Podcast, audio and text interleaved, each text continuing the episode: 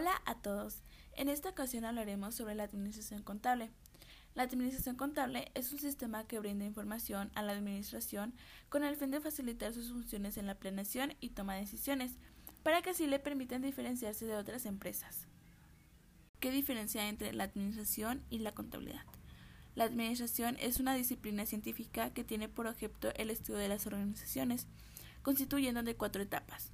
La primera es la planificación, la segunda organización, la tercera dirección y por último control.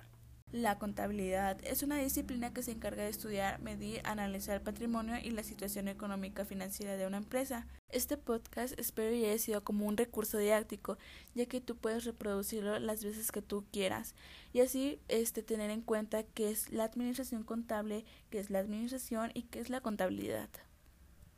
Y recuerda, Da siempre lo mejor de ti. Lo que plantees ahora lo cosecharás más tarde.